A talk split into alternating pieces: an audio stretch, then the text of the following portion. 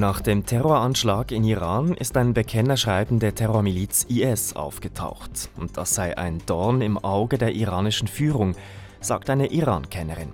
Warum? Das klären wir gleich als erstes. Und von der unschuldigen, abenteuerlustigen Maus zur Horrorfigur. Mickey Mouse macht gerade einen erstaunlichen Imagewechsel durch. Was das mit Urheberschutz zu tun hat, etwas später hier im 4x4 Podcast. Mein Name Dominik Rolli. Über 80 Tote und mehr als 280 Verletzte. Am Mittwoch ereignete sich in Iran der schwerste Terroranschlag in der Geschichte der Islamischen Republik an einem Gedenkanlass zu Ehren des mächtigen Generals Qasim Soleimani. Jetzt hat sich die Terrormiliz IS zum Anschlag bekannt. Die iranische Führung hatte bisher die USA und Israel beschuldigt. Wie reagiert Teheran nun auf das Bekennerschreiben des IS? Das wollte Nina Gigax von der Journalistin Nathalie Amiri wissen.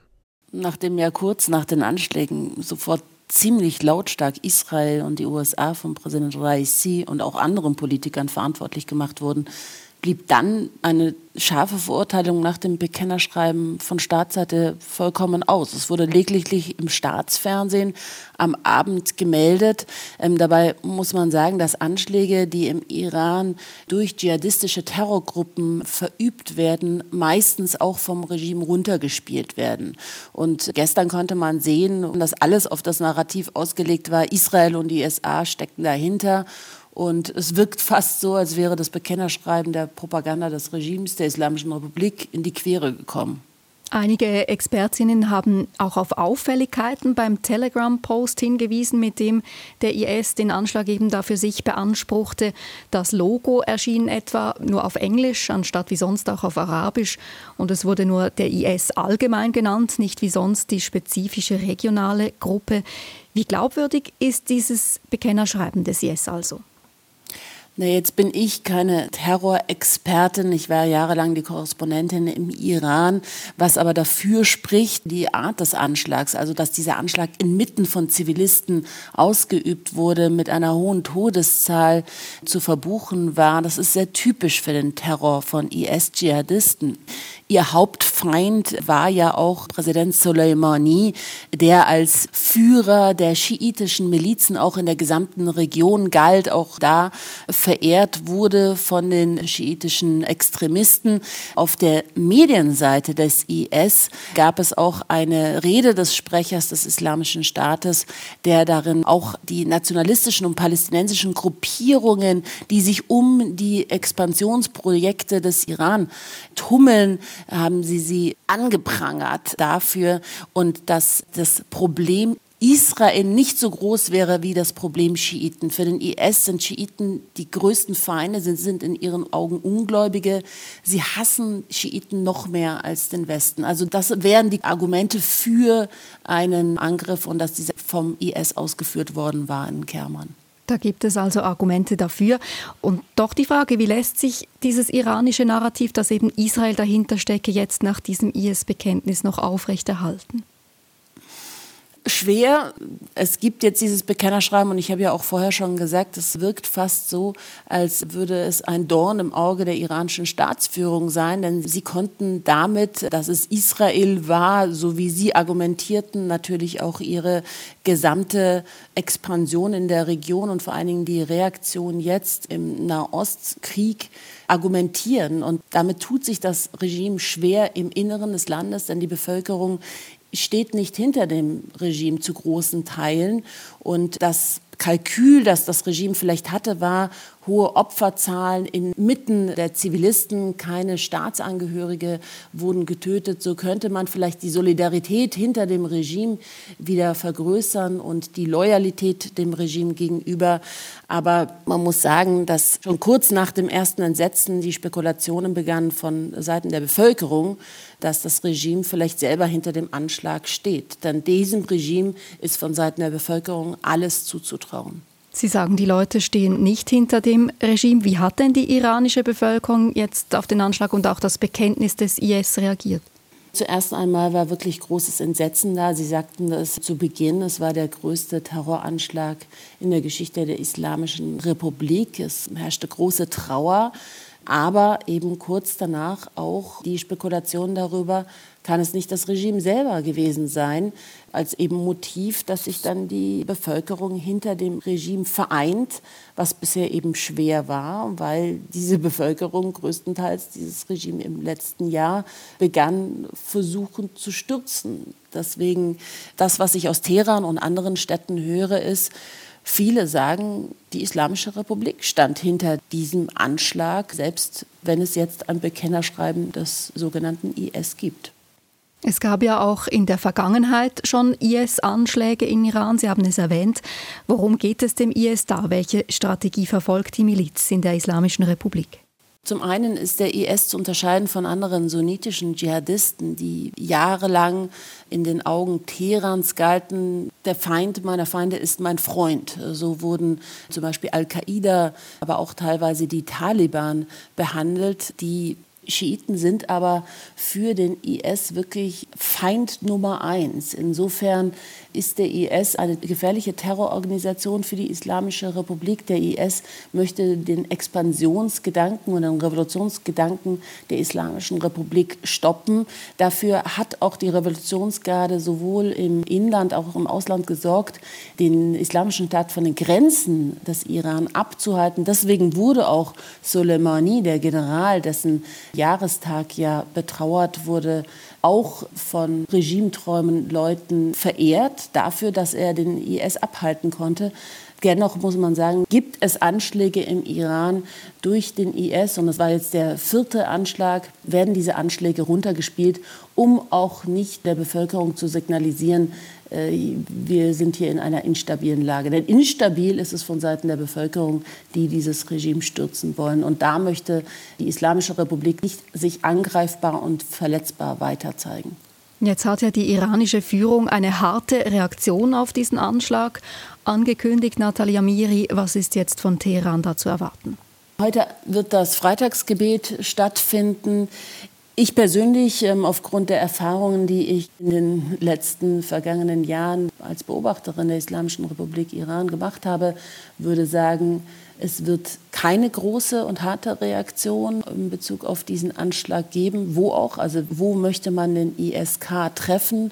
Wollen Sie jetzt in Afghanistan da versuchen, Zellen zu finden? Nein, ich denke, es wird wieder, wie üblicherweise nach solchen Anschlägen, Verhaftungen geben. Man wird sagen, man hat den Feind gefunden, aber Iran ist gerade sehr viel mehr damit beschäftigt, seine regionalen Scharmütze auszutragen, seine Proxys gegen Israel und den Westen einzusetzen, sowohl im Irak, in Syrien haben sie gerade ihren wichtigsten General der Revolutionsgarde verloren. Insofern werden sie weiter ihren Fokus legen, über die Hisbollah, die Hamas, die Houthis im Jemen, Israel zu schwächen und dadurch einzelne Nadelstiche auch in eine Konfrontation zu verwickeln, ohne einen Flächenbrand zu riskieren, denn den will die Islamische Republik nicht. Sie zündeln, aber dass es zu einem Flächenbrand wird, das wollen sie verhindern. Dann wissen, dann wird es an ihre eigenen Grenzen gehen und dann nicht durch einen Anschlag des IS, sondern im großen Stile.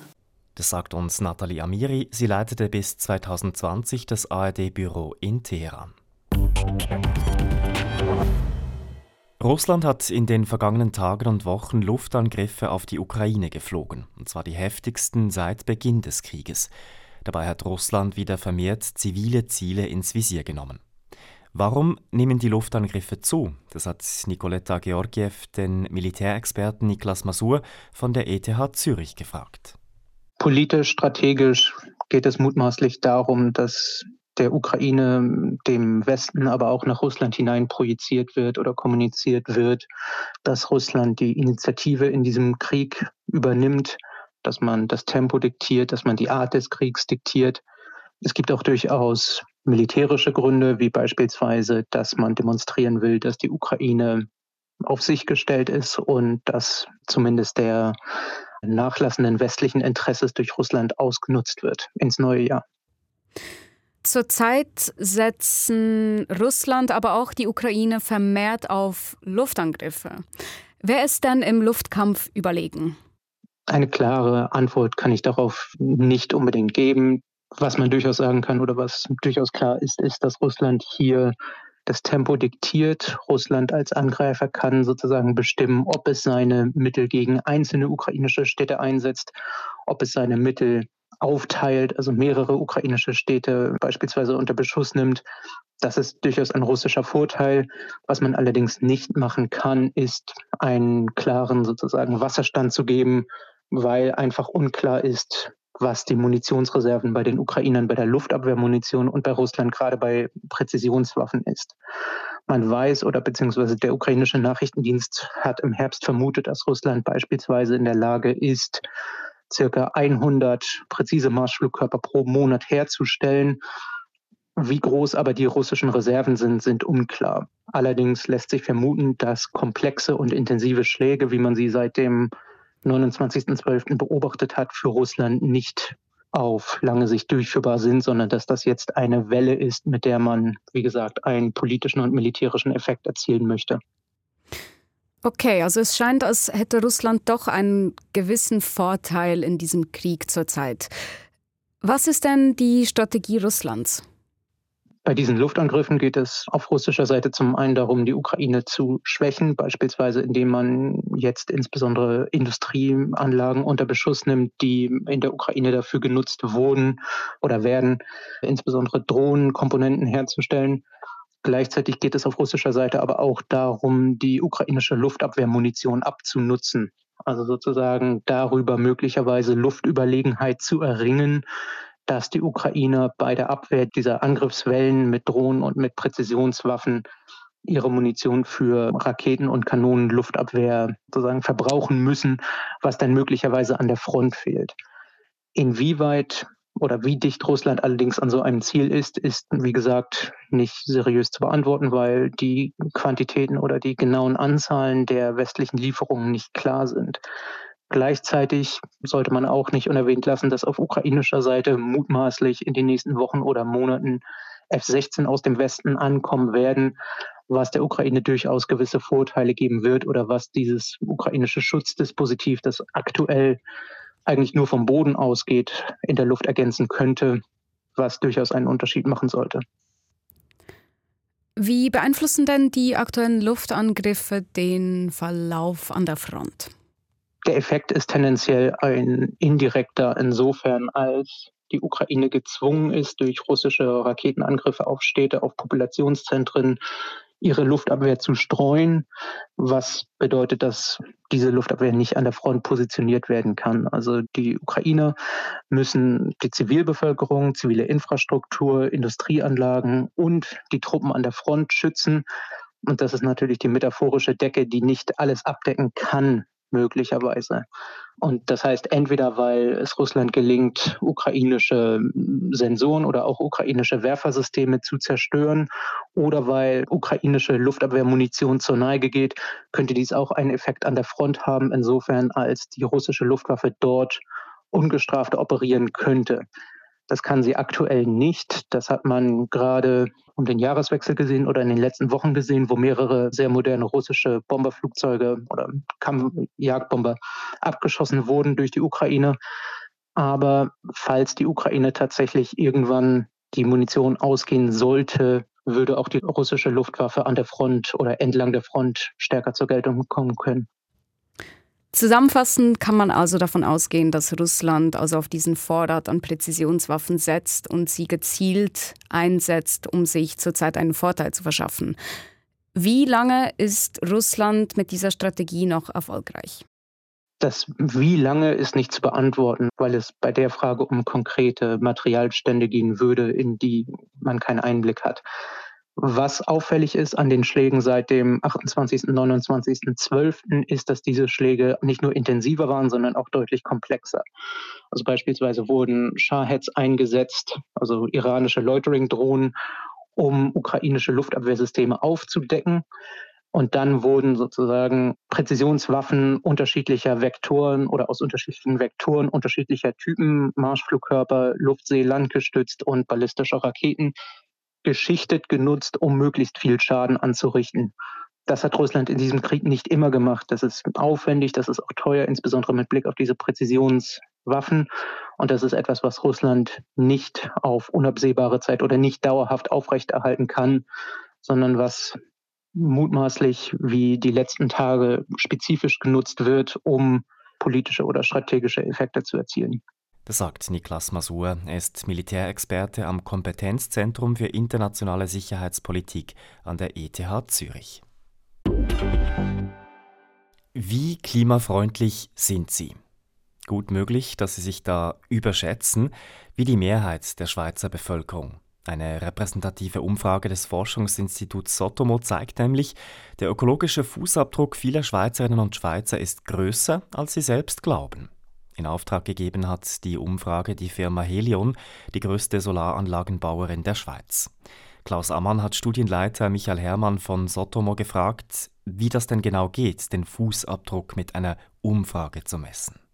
Ja, wir haben die energie- und klimarelevanten Variablen befragt. Also wir haben die Leute befragt, wie viel und wie weit sie fliegen, welche Art Autos sie besitzen, wie weit sie fahren und konnten so dann eben aus diesen Verhaltensvariablen heraus einen durchschnittlichen Energieverbrauch bzw. einen durchschnittlichen CO2-Ausstoß der Bevölkerung und eben auch nach einzelnen Gruppen untersuchen.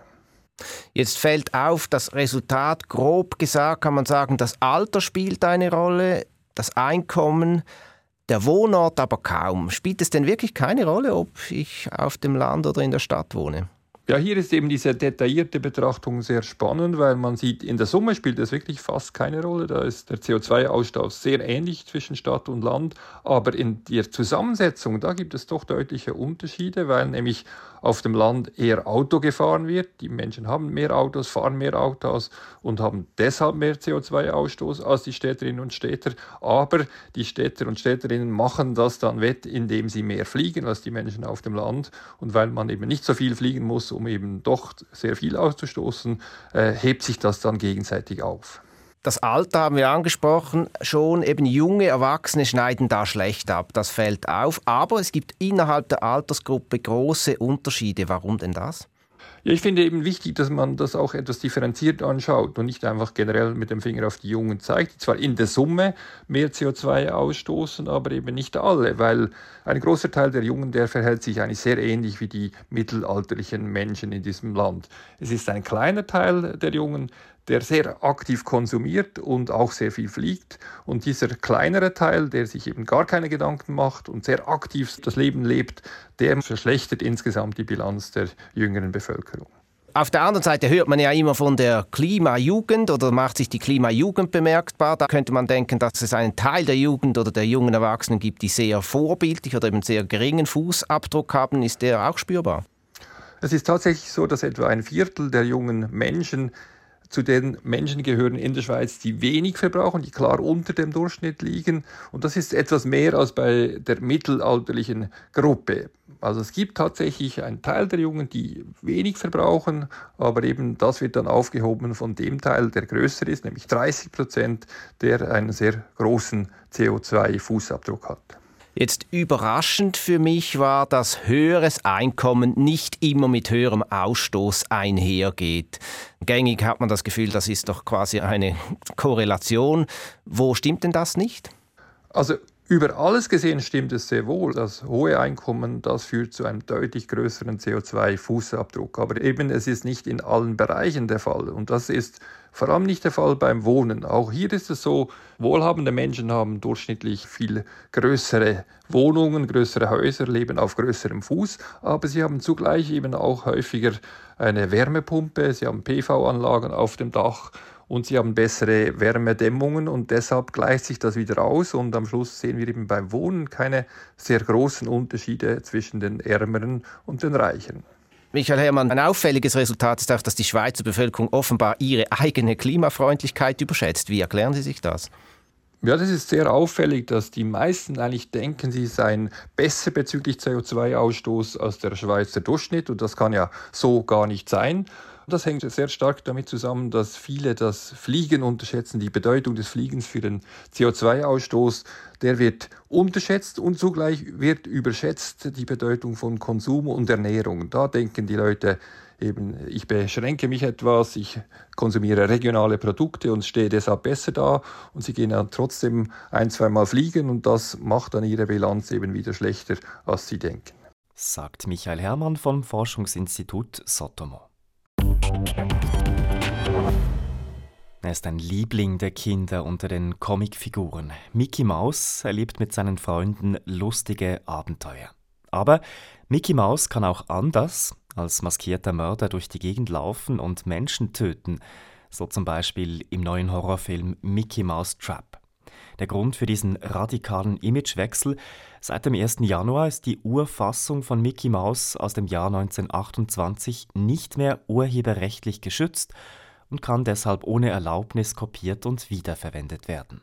Was passiert mit Mickey Mouse, wenn die Figur jetzt allgemein gut ist? Das wollte Nicoletta Georgiev von der Medienwissenschaftlerin Ute Holl wissen. Na, ich vermute, dass wir eine ganze Menge von Basteleien finden werden, von Parodien, von Hommagen, von Collagen, von Persiflagen, alle möglichen Variationen, in denen diese Figur, die wir alle sehr gut zu kennen glauben, plötzlich ihre verschiedenen Seiten entfalten kann. Das Urheberrecht ist aber ja eigentlich nur für die Urfassung von Mickey Mouse aus dem Jahr 1928 Steamboat Willie abgelaufen. Die späteren Versionen sind weiterhin urheberrechtlich geschützt, also ganz frei kann man die Figur ja doch nicht verwenden. Das ist gut, dass Sie das Urheberrecht ansprechen, denn das wurde gleich ausgesprochen mit diesem ersten berühmten Film Steamboat Willie. Und natürlich ist gibt es hinterher Variationen von dieser Mickey Mouse. Trotzdem gibt es ganz spezifische Charakteristiken. Beispielsweise dieses Gesicht mit den großen schwarzen Ohren oder die behandschuhten Hände oder diese Hose mit den Knöpfen, woran noch die kleinsten Kinder die Mickey Mouse erkennen, egal ob wir jetzt eine frühe Fassung haben oder eine späte. Und es ist eben auch diese spezifische Reduktion, könnte man sagen, dieses Tierchens auf das Walt Disney ein Urheberrecht anmelden konnte und damit sehr viel Geld verdienen. Ja. Die Idee sozusagen von einer kleinen frechen Maus, die gibt es natürlich sehr viel länger in den Fabeln, in den Geschichten und Märchen des 19. Jahrhunderts und so weiter. Okay, also hat Mickey Mouse einen ziemlich großen Wiedererkennungswert und wir alle kennen ihn als diese freche Maus. Nun taucht er aber unter anderem als kaltblütiger Mörder auf. Und zwar erst vor kurzem im Trailer zum Horrorfilm Mickey's Mousetrap. Wie verändert das jetzt die Figur? Mickey Mouse hat sich schon immer durch eine seltsame Dialektik von einerseits Unterhaltung und andererseits von Gewalt ausgezeichnet. Und das gilt auch für diesen ersten frühen Film, Steamboat Willie, wenn Sie sich erinnern. Da spielt diese kleine Maus auf allen möglichen Tieren Musik. Das war auch ein erster Film, der für die Synchronisation berühmt war von Bild und Geräuschen. Und wir hören, wie die Tiere sozusagen quieken und schreien und ganz schreckliche Geräusche machen. Die Musik, wenn man so will, aus ihnen rausgequält wird.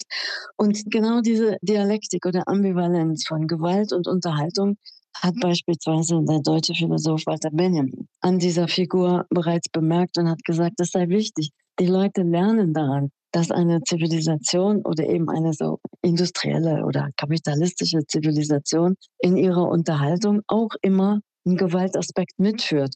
Und insofern würde ich sagen, ist diese Verkehrung oder diese Umkehrung in einen Horrorfilm gar nicht überraschend.